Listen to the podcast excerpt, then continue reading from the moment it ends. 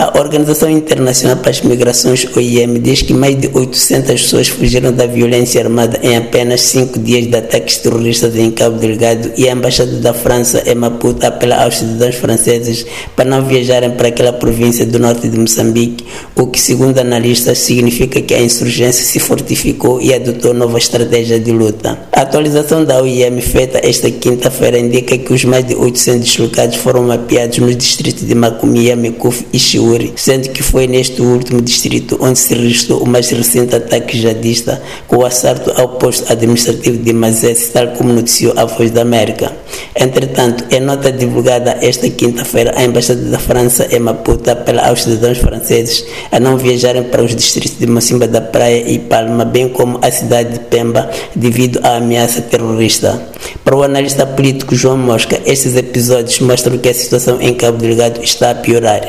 Momento está-se num momento em que a guerrilha está forte e adotou algumas estratégias diferentes em termos de localização das ações, tipo de ações e até capacidade de armamento que possui. Né?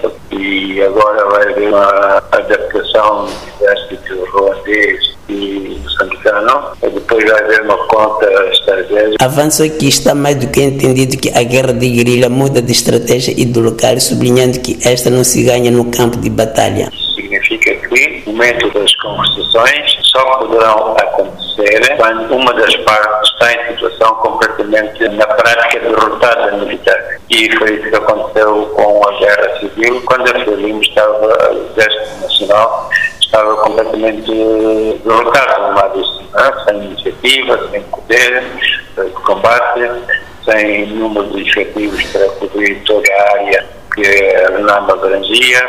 Estamos numa situação, uma fase, de, talvez uma nova fase de guerrilha. Por Saturno, o analista político e porta-voz da RNAM, Zé Mantegas, considera que a guerrilha se fortificou e há o risco de os ataques se alastrarem a todo o país, pelo que o governo deve encontrar uma estratégia e uma logística robusta para as forças de defesa e segurança. Porque um dos grandes nossos estrangulamentos é a falta de robustez na logística das Forças Armadas, das Forças de Defesa e Segurança. E enquanto não tivermos uma logística robusta, enquanto não tivermos os nossos agentes das Forças de Defesa e Segurança com a formação e habilidades para que de fato façam frente a esse mal que está a agraçar o país, nós continuaremos a ver concidadãos nossos a perderem vidas, a serem decapitados. O ministro moçambicano da Defesa Nacional, Cristóvão Chume, diz que tudo está a ser feito para erradicar o terrorismo em Cabo Delgado e pede a colaboração dos cidadãos, particularmente dos jovens, porque realçou: juntos somos mais fortes. O país é dos jovens, porque são eles que constroem o presente